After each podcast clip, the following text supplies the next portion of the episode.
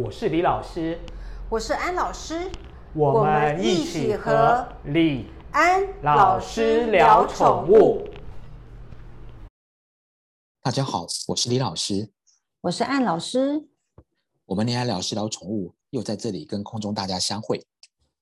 哎，那安老师啊，你今天有什么想要跟我们大家一起来讨论跟分享的呢？李老师，我最近在网络上看到一篇文章，然后这篇文章是有一个叫做嗯，菲呃 Debbie Philip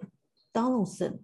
他是一个叫是一是一篇文章是叫从来自于 PetFoodIndustry.com 这个网页一直在讲有关于那个宠物食品的，然后这篇文章就特别在讲是说，其实他说很多。很多宠物食品其实是没有没有科学根据的。哦，嗯，哦，他是怎么说呢？可以跟我们大家再分享一下吗？对，他在讲就是说，其实他说其实这些科没有科学根据啊，他特别讲到是说，是针对狗狗跟猫猫有关于它的营养需求是就很很不科学啦。然后他特别就讲到是说，像我们在包装上常常会看到是说，有一些包装会讲是说。不掺杂，把肉类拿去掉，不掺杂肉类，或者是有些包装讲说没有什么大豆啊、麦啊、谷啊，就是就是去五谷杂粮。然后有一些包装是说什么没有没有铁菜根啊，没有糖啊，然后或者是没有说没有一些很多什么什么的东西。他说就是有些这些没有这没有那的。他后来就讲到是说。其实这些没有的反而是错的，然后我就觉得说，哎，奇怪了，这有点打破迷思，尤其是没有谷类这些事情，因为我们现在市面上卖很多食品，说是都号称无谷，好像无谷是，我以为是无谷是健康的，我不知道你怎么看这件事情。好，安老师，你这个题目非常有意思，因为我们先讲到那个标签的标示哦。那你记不记得我们上次你有分享一篇在 WDJ 的文章，告诉我们如何去避免在公园里面做一些争斗的技巧？哦，有啊，有啊，是啊。因为 WDJ 它其实就是一本类似那个公公正的评量单位，它会评鉴在北美有销售的宠物的品牌，它的营养成分做一个推荐。但他们推荐评鉴的方式呢，他们只是只是很单纯的比较。各个品牌它背后的成分分析，OK，所以说这个成分分析标签来讲，就对宠主的选择很重要。那这里面标签里面，因为每一家的呃宠物呃宠物的那个主粮商，他为了有强调自己的诉求，所以有一些行销上的话语出现。就像您您刚刚讲的，我们最常看到的就是五谷类，就是 game free，那就是没有所谓的禾本类，就是什么我们讲的常看到的。啊，黄小麦就是黄豆啊、玉米、小麦等等，啊，那它取代的用什么来取代？它用的就是淀粉类，就像马铃薯根、树薯根等等。其实这些东西在营养的消化里面，它都属于碳水化合物。而我们之前会有这样的叙述，是因为在一些我们讲的黄小玉里面，它会有麸质。麸质其实在人类里面，我们的消化吸收容易引起过敏，所以宠物。也会比较容易起过敏。其实我们要的是应该讲是避免到麸质的摄入，而不是避免碳水化合物的摄入。因此，这个厂商常常会误导，呃，因为行销上需求会误导。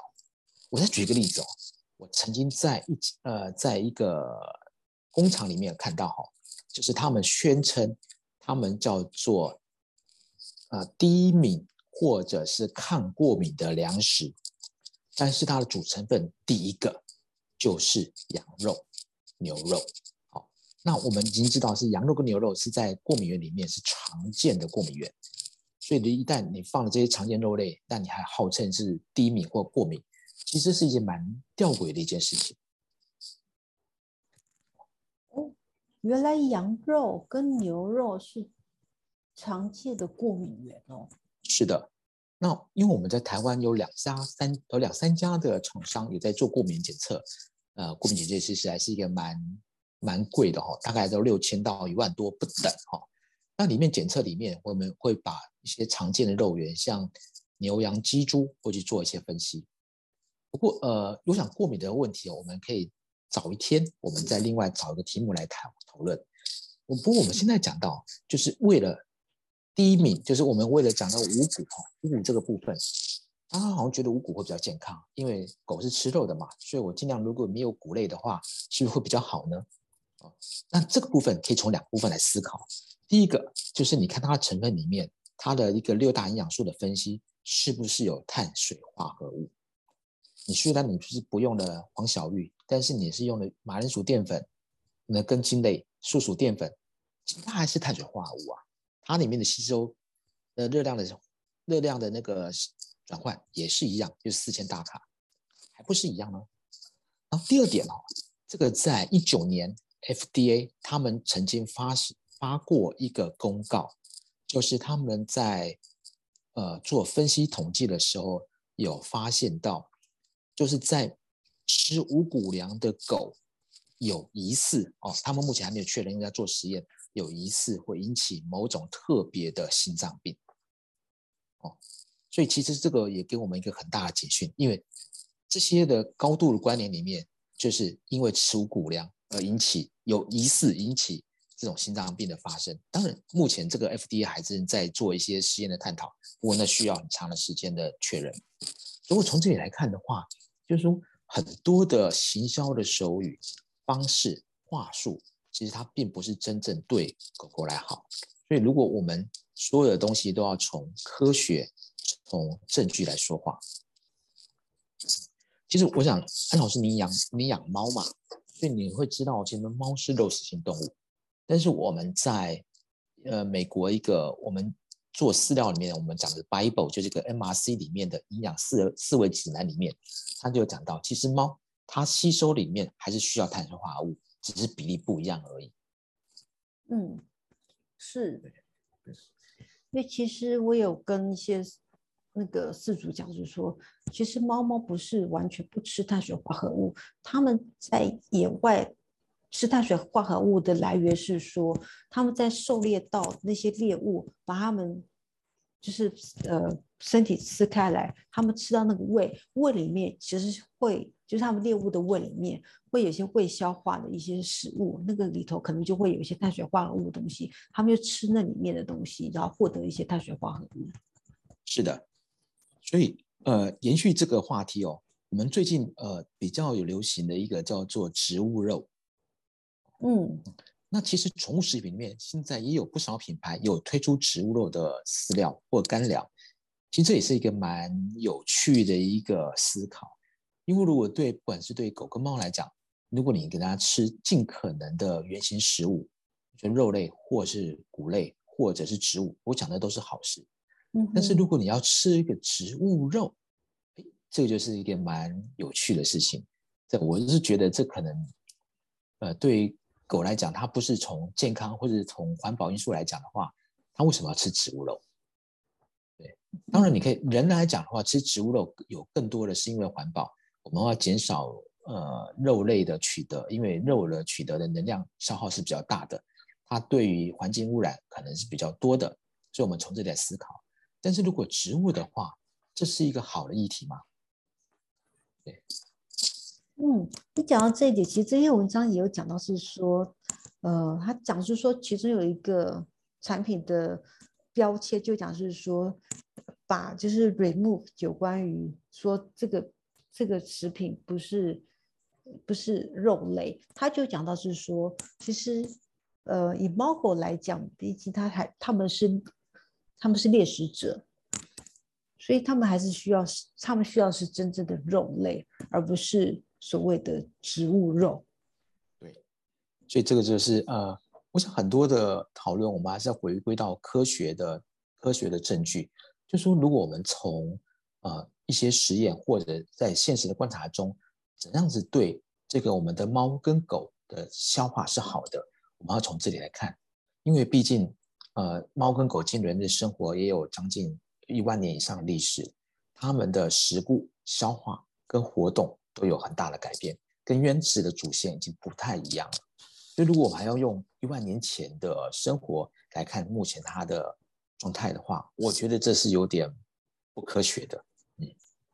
嗯，你这个也讲到是说，这这篇文章讲的就是，他说很多东西是没有没有科学的知识。嗯，对啊，所以如果以从消化性来讲的话，当我们把蛋白质消化成小分子变成氨基酸跟生态的时候，其实你也分不出那是鱼还是肉。但是不可否认的，不同的肉类它的氨氨基酸组成不一样，而对于那个蛋白质来讲的话，肉的消化性、吸收性的确是比植物蛋白好很多。嗯，有时候也是会牵涉到情感的因素，因为其实像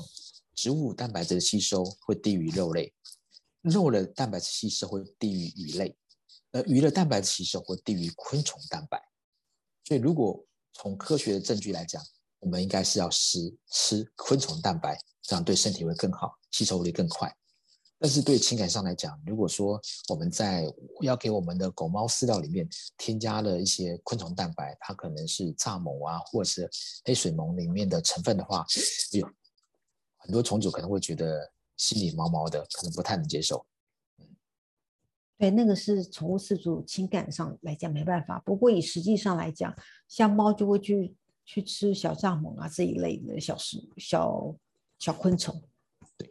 其实安老师，你是讲的，我真的有注意到。如果我去动物园，就是我们台北市动物园的时候，我特别去看了一下猫啊，它里面标注它的那个食物来源，就的确就像有一些小鱼、虫鱼、鼠鸟就有，里面就包含了小昆虫。的确，其实猫会是昆虫的。嗯，是是是，其实会啊会啊，他们在狩猎来讲的话，一天狩十五到二十次，其实其中就包括那种小昆虫这种小东西，所以他们就就。他们的消化，就像你讲的那种好的蛋蛋白质，就包括那种昆虫蛋白，其实就有啊。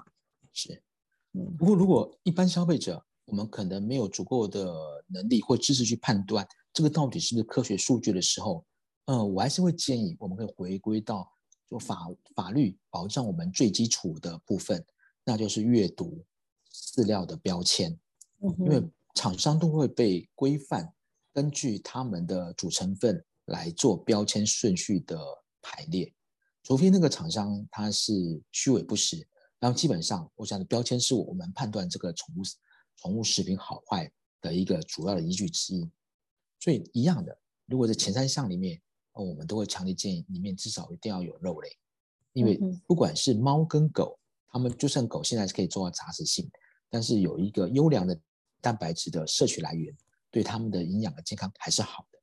嗯哼，是的。嗯，好，就刚刚说，刚刚分享这篇文章是有关于是说，有一些呃食品其实它是没有所谓的科学的知识，然后有一些 label 来讲，就是那个标签，他是觉得那个是不对的，是错的。说经过刚刚李老师这么样子的解释，就让我觉得说，嗯。好像有一些食物，我们看似那个标签看似是感觉上好像是挺健康的，事实上好像还真的是没有这样子的科学根据，也感觉上经过这么解释，好像也也不是那么健康。呃，是的，不过有时候有很多的话术啊，或者营销的手段，只是为了要增加厂厂商的销售，那，不是不见得是真正对你的猫或狗是真的营养的好处。当然，这个还是要仰赖专家给我们一些正确的回馈。嗯，但是我就有点好奇了耶。是，那怎么样挑选？因为我们都是看厂商的一些所谓的行销手法嘛。那怎么样能够让消费者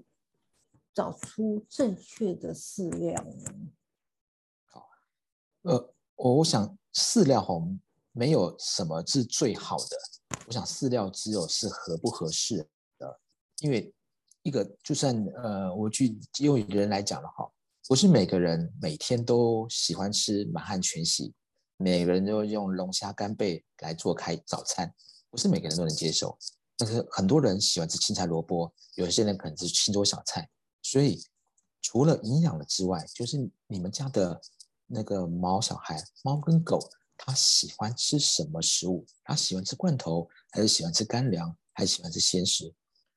尽可能顺着它的食性去配合，我想这才是最重要的。其实对于呃狗狗跟猫猫来讲，我的排序第一个是它能吃，第二个，那我们再来选择营养的时候，尽量选择就是有品牌信誉的厂商啊，它的标签啊是符合我们的国家的标示，比如说基基本的呃，除了营养标示、营养分析之外，它还有厂商的呃公司名称、地址啊，完整的产品保存期限跟方式，这是有基最基本法律上要求。如果有做到的时候，我想这个产品基本上不会有太大的问题。当然，除非它是有虚伪不实，或者像之前呃台湾某家厂商可能因为品管的问题产生的呃食物中毒，这样这是例外。但在此。我们一般消费者能选择的，也就信赖我们这些呃品牌商或者饲料的生产商，能够给我们一个正确的表示。嗯，你刚刚讲到第一项就是宠物能吃，所以还是那句话，能吃就是福啊！真的，